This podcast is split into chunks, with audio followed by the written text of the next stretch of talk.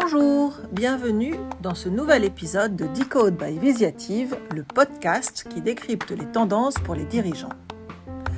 Avec cet épisode, nous plongeons dans le monde de l'omnicanalité, une stratégie incontournable pour toute PME souhaitant offrir une expérience client sans couture et augmenter sa rentabilité. Mais qu'est-ce que l'omnicanalité?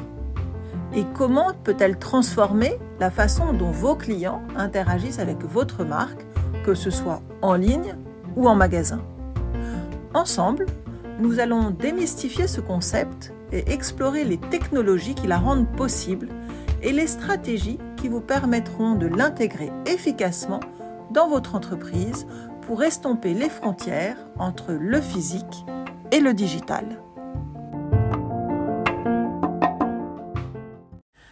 Les acheteurs B2B ont changé de comportement. Selon une étude McKinsey de 2021, plus des deux tiers des acheteurs privilégient maintenant une expérience d'achat en mode self-service, c'est-à-dire via une plateforme web, soit en toute autonomie, soit avec une assistance humaine en ligne. Et toujours selon McKinsey, ces mêmes acheteurs utilisent parfois plus de 10 canaux différents pour effectuer un achat. On parle de sites web, d'applications mobiles, de téléphones, de chatbots, ce qui est le double du nombre de canaux utilisés il y a seulement 5 ans. Alors s'il est nécessaire d'avoir un discours cohérent et homogène sur tous ces canaux, il est surtout impératif que les fabricants soient présents sur ces moyens de communication et mettent à disposition de leurs prospects les produits, bien sûr, mais aussi les informations, les tarifs et les services qui sont attendus par ces potentiels acheteurs. C'est le sujet que nous abordons dans ce podcast, l'omnicanalité. Sébastien Colombari, product owner chez Visiative, nous en donne une définition. L'objectif de l'omnicanalité, c'est de permettre aux clients d'interagir avec une entreprise euh, de manière fluide, homogène, euh, quelle que soit la méthode euh, ou le canal qu'ils choisissent d'utiliser. Il y a une continuité du sans, sans couture, on, parle hein, souvent de... Donc c'est une expérience unifiée, sans couture, qu'on nous permet au travers des différents canaux, hein, qu'ils soient humains ou, comme je disais, physiques ou numériques. Donc ça peut s'appuyer sur pour nos clients, c'est en, ligne évidemment, mais en magasin physique, via des réseaux sociaux, par téléphone. Et donc c'est vraiment l'ensemble des canaux et qui disposent de la même donnée au même moment. Ainsi, l'omnicanalité en B2B décrit une approche dans laquelle les canaux de communication et de vente, qu'ils soient physiques, comme les rendez-vous en face à face ou les salons professionnels, ou digitaux, sites web, réseaux sociaux, applications mobiles, sont intégrés et alignés pour offrir une expérience client cohérente, quel que soit le point de contact et l'instant auquel il est sollicité. Contrairement au multicanal, où chacun fonctionne indépendamment, l'omnicanalité assure une continuité et une cohérence dans l'expérience client sur tous ses moyens de communication. Jean-Marc Salin, product manager chez Visiative, illustre par un exemple ça concerne à la fois le sujet en avant-vente. On peut imaginer une relation entre l'ADV et le commercial qui lui est itinérant, qu'il faut pouvoir euh, gérer de manière euh, agile en relation avec le client qui, lui, a sollicité euh, des informations auprès d'entreprise. Mais c'est aussi valable en après-vente, lorsque un client va pouvoir euh, à la fois interroger l'administration des ventes, le commercial ou un technicien euh, terrain qu'il connaît, parce qu'il a déjà vu, mais également une plateforme web extranet, ce qu'on appelle un extranet de service client, qui va lui permettre de trouver de l'information déjà, donc déjà trouver être en mode d'apprentissage autonome, et puis éventuellement de solliciter à travers des formulaires en 24/7 le fabricant pour lui dire bah, j'ai un problème de telle nature, voilà ce que je rencontre, aidez-moi s'il vous plaît. Et là, il faut pouvoir permettre à l'ensemble des équipes qui sont en lien avec cette plateforme et donc avec les clients euh, de prendre en charge la demande, de tracer euh, éventuellement, bien entendu, le moment clé où la demande a été formulée pour pouvoir euh, y répondre dans un temps rapide et avec la meilleure efficacité. L'omnicanalité signifie aussi que les interactions peuvent commencer sur un canal et se poursuivre sur un autre avec une fluidité et une efficacité maximale répondant aux besoins spécifiques des professionnels, selon l'instant ou le type d'interaction attendu. Sébastien Colombari, product owner chez Visiative, nous présente les différents canaux. Il y a, les, trois principaux euh, canaux qui sont utilisés et attendus par un tiers euh, pour, pour leurs usages. Il y a la rencontre physique, on va dire, hein, pour un tiers des usages, qui est nécessaire hein, en B2B encore plus. Euh, quand on vend des, éléments à plusieurs millions d'euros, on imagine bien qu'on ne va pas faire une commande en ligne. Euh, après, c'est pas le cas de tout, hein, mais cette démarche sur site, ces rencontres sont nécessaires pour maintenir justement le, contact, euh, la relation et, la confiance. Et, donc ça, pour ça, il y a le digital aussi a permis de remplacer le, papier, le tableau Excel que le commercial avait. et puis aujourd'hui, on a des outils qui permettent commerciaux en mobilité, donc tous ces nomades, d'avoir d'interagir immédiatement et donc d'être vraiment omnicanal. Euh, donc euh, ça c'est une bonne chose. Ensuite, pour un tiers des attentes, ce sont de, c'est en toute autonomie. C'est en ligne ou sur une appli mobile, etc. le client fait est autonome. Il accède à la documentation, à ses infos, il peut prendre une commande, etc. Et donc ça c'est en, ligne. Et puis le troisième, c'est vraiment ça reste digital, mais c'est avec des échanges. J'ai mon support par téléphone et j'interagis avec lui et, et j'ai un accompagnement. Voilà, pour moi, ce sont les trois canaux. Aucun n'est prépondérant par rapport aux autres. Euh, les trois sont complémentaires et nécessaires aujourd'hui euh, sur la plupart des, des marchés. Ainsi, l'omnicanalité, c'est le bon canal proposé au bon moment pour une continuité d'expérience. Avec l'omnicanalité, c'est le fabricant qui s'adapte aux habitudes du client et non plus le client qui doit se plier au processus du fabricant. Cette plateforme, destinée à l'extérieur, est aussi au service des collaborateurs qui interagissent avec les clients. Maintenant, détaillons les particularités de l'expérience client dans le B2B. Dans le B2B, la relation est plus complexe que dans le B2C. Elle implique des processus décisionnels plus élaborés, des cycles de vente plus longs et un besoin accru de services à haute valeur ajoutée. On apprend dans une étude Salesforce que 80% des acheteurs professionnels attachent autant d'importance aux services qu'aux produits proposés. C'est aussi une relation complexe car elle implique des réseaux de vente, des chaînes de distribution ou des revendeurs qui sont eux aussi des clients au même titre que le client final, l'utilisateur. Ces différents types de clients ont besoin d'informations et de modes de communication qui leur soient spécifiques. Il faut donc un service client adapté qui reconnaît la typologie de client.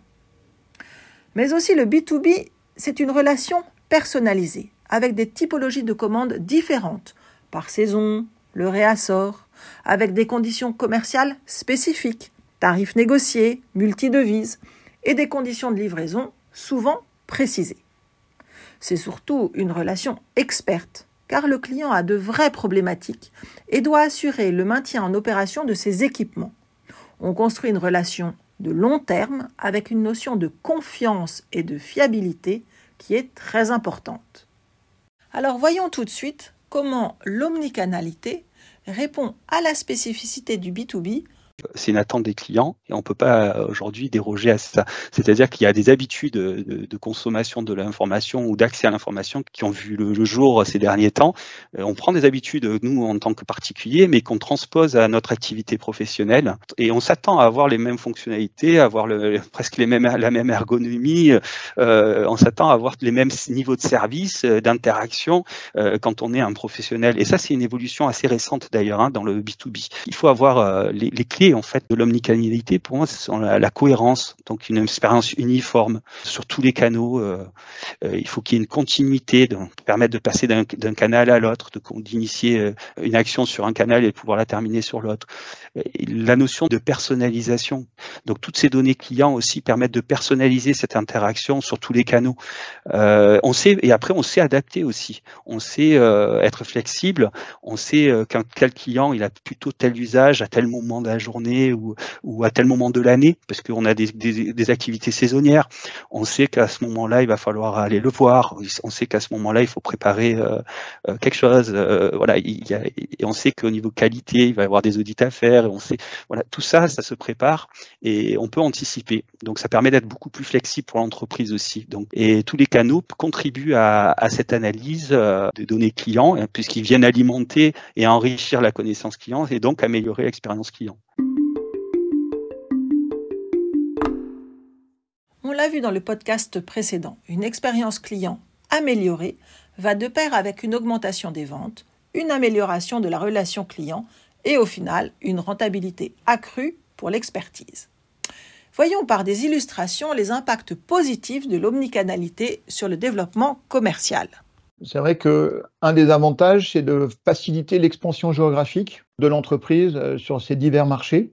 Euh, D'une part parce que les plateformes parlent toutes les langues, euh, donc le client au final, il va être mieux euh, traité que s'il parlait avec un humain qui avait du mal à s'exprimer dans la langue euh, locale. Euh, D'autre part, c'est multi-devise, multi, euh, multi-environnement, on va dire, euh, donc par rapport au client. Et je dirais même qu'aujourd'hui, les plateformes numériques deviennent essentielles à l'expansion géographique parce que l'ouverture 24/7 bah, prend le pas sur une relation épisodique hein, de 8 heures euh, ouvrées euh, avec les, les créneaux, euh, je dirais, les, le facteur temps et le décalage horaire, on a finalement une situation où le fournisseur peut être difficile à joindre euh, versus une plateforme qui est tout le temps ouverte en 24/7. Donc effectivement, l'avantage de l'omnicanalité, ça va être également de favoriser l'expansion géographique. Et je dirais que c'est un indispensable si on veut agrandir au niveau international. Il faut penser omnicanalité, c'est un prérequis quasiment. Pour conclure, Pierre-Yves Leroy illustre concrètement les bénéfices de la mise en place d'une démarche omnicanale pour le service client. On a eu pas mal, historiquement, on a dialogué avec pas mal de fabricants qui nous disaient bah, j'ai un client qui veut travailler avec moi, mais il me demande d'avoir à disposition une plateforme de service client. Donc il faut que je mette en place ce service, euh, cette plateforme de manière rapide pour pouvoir honorer ce marché. Et donc ça devient finalement un prérequis aussi pour le client, pour son fonctionnement, en disant je veux, je veux bien euh, acquérir des produits, des services auprès de telle société, notamment une PME, à condition qu'il mette à ma disposition euh, un certain nombre de services. Et finalement, ces services correspondent à un traitement omnicanal de la relation client. Donc, c'est une plateforme dans laquelle on va trouver des documents, de ce qu'on a évoqué, hein, du service après-vente, euh, la capacité d'acheter en ligne en B2B, euh, et puis d'être rappelé de manière de manière cohérente, euh, avec une traçabilité de toutes les transactions, pour pouvoir savoir exactement à tout instant où il en est, à la fois pour le client, mais aussi euh, pour le fournisseur qui euh, doit traiter les demandes. L'omnicanalité, c'est aussi une fidélisation accrue, car un client qui commande sur plusieurs canaux est plus loyal. Il se sent mieux servi sur chacun des canaux et se sent plus attaché à son fournisseur. Il va commander de manière plus récurrente. Euh, je pense à des euh, fabricants avec qui on travaille qui nous disent que aujourd'hui, le fait d'avoir mis à disposition des plateformes et donc d'être capable de travailler en omnicanalité avec euh, ses clients, donc ces fabricants hein, qui sont nos clients à nous, ces fabricants finalement euh, se rendre compte que leurs clients sont beaucoup plus fidèles à la fois pour acheter même des produits qu'ils n'achetaient pas auparavant, des pièces détachées, des consommables, euh, des, produits qu'ils peuvent trouver euh, par ailleurs en allant chez d'autres fournisseurs. Mais finalement, ça devient, ça devient, tellement simple avec le fournisseur principal bah, qu'ils ne s'interdisent pas de l'acheter aussi à un bon prix, on va dire, auprès du fournisseur principal. Donc c'est un élément de fidélisation forte et du coup de récurrence de revenus pour le fabricant.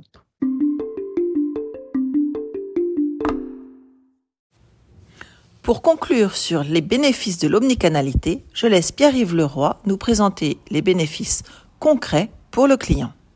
Lorsqu'on fait un avant et un après la mise en place de ce genre d'outil, c'est qu'avant, ben, il appelait, il lui envoyait un mail et il avait une réponse au bout d'une semaine. Euh, ben là, euh, le fait de mettre en place ce genre d'outil, euh, ben, il a une réponse immédiate.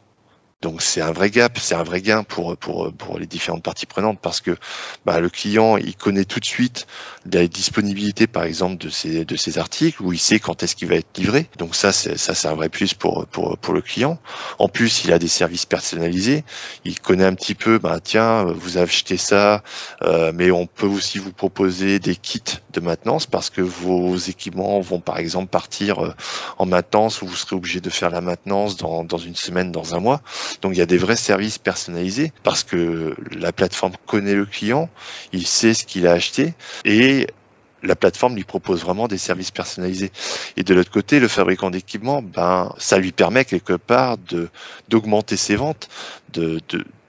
J'ai l'habitude de dire en fait que le service après-vente avec ce genre d'outil devient passe d'un centre de coût à un centre de profit. Et quelque part, ça veut tout dire parce que il était considéré comme le parent pauvre de l'entreprise. Et là, bah, il se met à gagner de l'argent. Alors, comment transformer son service client en centre de profit? Écoutons Sébastien Colombari qui illustre en détail les défis d'un tel projet. La grosse difficulté en amont, c'est l'intégration des données et l'intégration au système d'information. Et pas que l'intégration des données, c'est même parfois la création des données, parce que très souvent, elle n'existe pas. C'est donc ça, c'est et c'est la base de tout. Hein. C'est-à-dire qu'on ne construit pas euh, des, de solutions euh, euh, omnicanales si on n'a pas de la, minimum de données euh, pour s'adresser aux clients et, adapter son offre, etc. Donc il faut donc il y a ce chantier souvent d'harmonisation des systèmes d'information, des données qui proviennent des différents canaux, pouvoir les agréger. c'est souvent complexe. Les DSI doivent mettre en place des architectures souvent spécifiques. il y a des engagements financiers importants aussi Hein, sur ces projets-là euh, d'omnicanalité. Donc, et ça mobilise souvent euh, l'ensemble des acteurs de l'entreprise. Donc, on voit que ce sont des projets d'entreprise, des projets stratégiques euh, qui sont pas réalisés à court terme, hein, il ne faut pas se leurrer, et, et qui sont très coûteux. Donc c'est surtout l'omnicanalité, c'est avoir sur chaque point de contact avec ses clients et distributeurs, et, même employés, on dira, euh, d'avoir une récolte d'informations, l'organiser, la structurer, structurer la donnée, euh, mettre en place les outils permettant de l'exploiter aussi.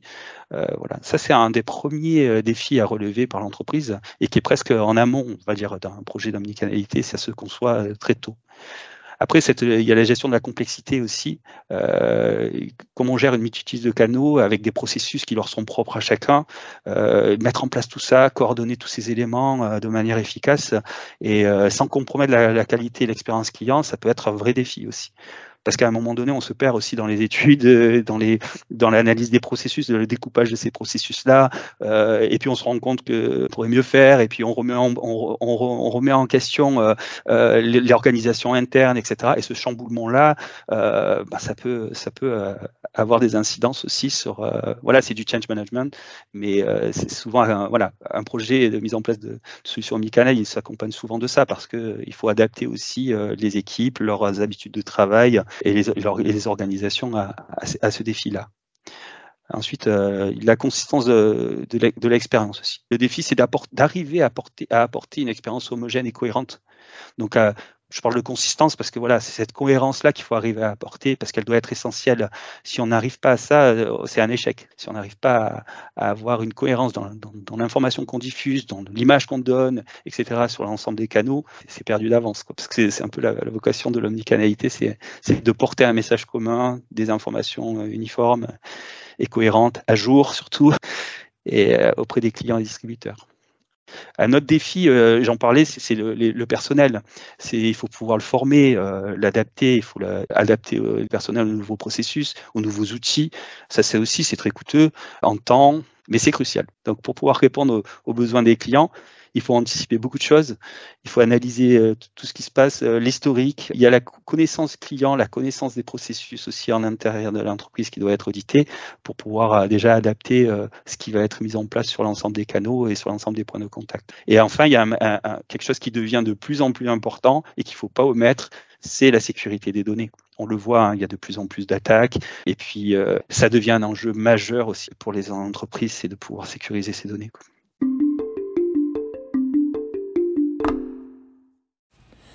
Ainsi, les recommandations de nos experts pour mettre en place une démarche d'omnicanalité sont d'être vigilant au manque de cohérence entre les canaux, de ne pas ignorer les retours clients et d'utiliser ces informations pour améliorer en continu cette expérience par une automatisation et une personnalisation accrue, et bien sûr de ne pas sous-estimer la complexité technique qui inclut le choix de l'outil, mais aussi sa maîtrise par les collaborateurs.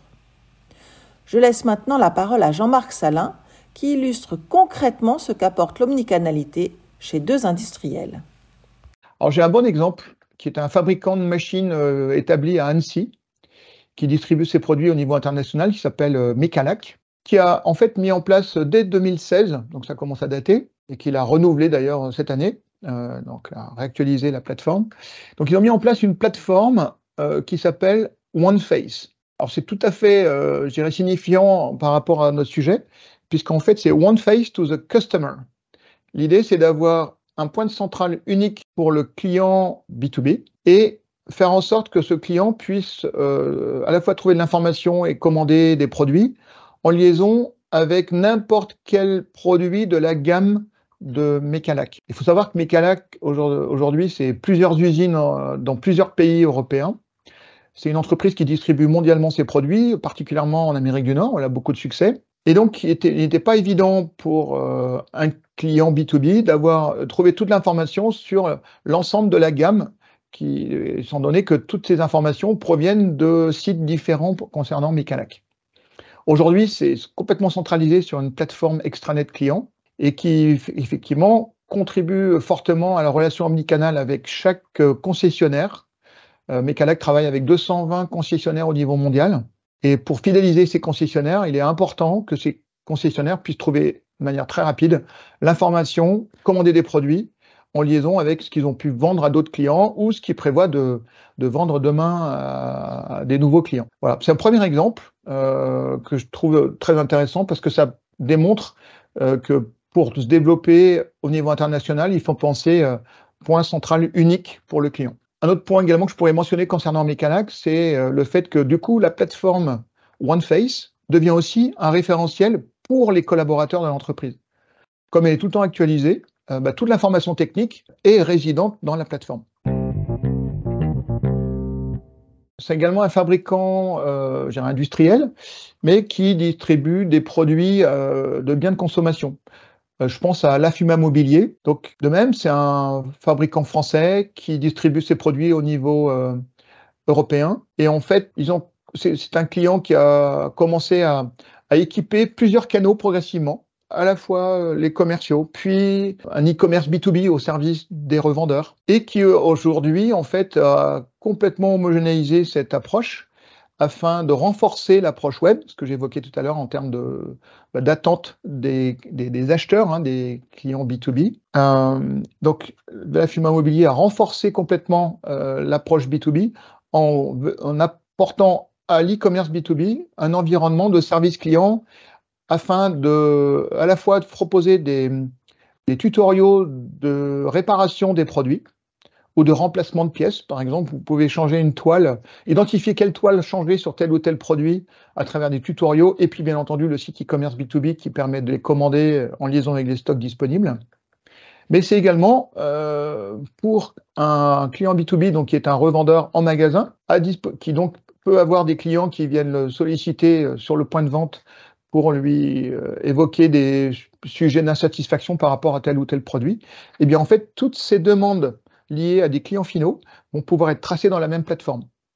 Donc en fait, là, ce qu'on voit, c'est une, une transition douce d'une relation multicanal vers une relation omnicanal, où en fait la plateforme web devient le référentiel d'information de l'ensemble de l'entreprise et des revendeurs. Et enfin, je donnerai un autre euh, exemple, euh, je dirais, qui est encore en bien de consommation, mais dans un domaine qui était très très touché par la numérisation historiquement, hein, c'est le, dans le textile.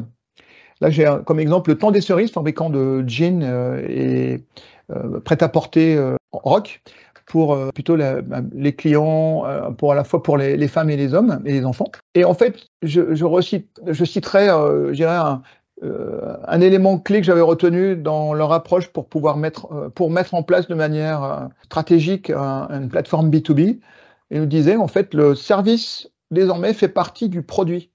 C'est-à-dire même quand on vend des jeans, auprès d'un revendeur. Donc un revendeur, c'est un magasin euh, qui va distribuer, donc qui va vendre ses produits auprès du, grand public. En fait, même lorsqu'on on s'adresse à des revendeurs magasins, finalement, ceux-ci sont en attente de services très importants du fournisseur autour des produits. Et ce revendeur donc, est dans l'attente également d'avoir une relation homogène, fluide, pour tous les problèmes, les petits tracas qu'il peut rencontrer avec euh, tel ou tel produit. Donc, le, service fait partie du produit. Ça dit bien que aujourd'hui, l'omnicanalité euh, devient un élément naturel, puisqu'en fait, l'objectif, c'est de pouvoir homogénéiser la relation entre le fabricant et le revendeur, le client B2B, euh, et s'assurer que tous les petits soucis qu'on peut rencontrer bah, sont gérés de manière très rapide, efficace, et donc euh, au profit de la satisfaction du client B2B.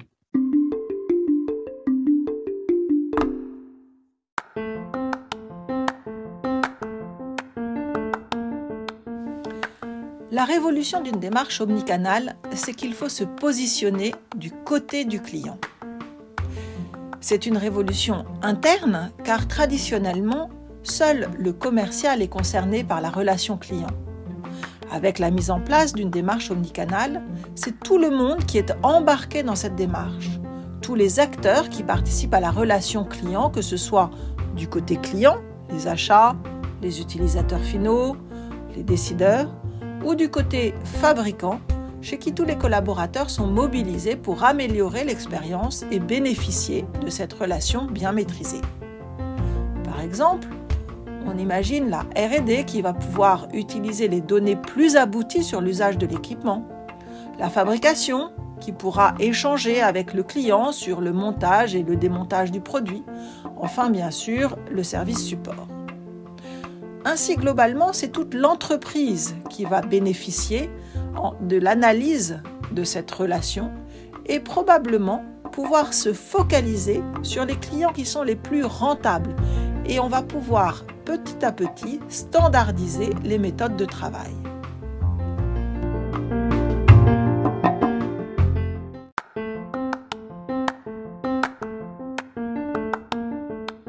J'espère que ce podcast vous aura intéressé. Nous vous proposons aussi un podcast sur la maintenance préventive et bien sûr, n'hésitez pas à télécharger notre position paper sur le site visiative.com.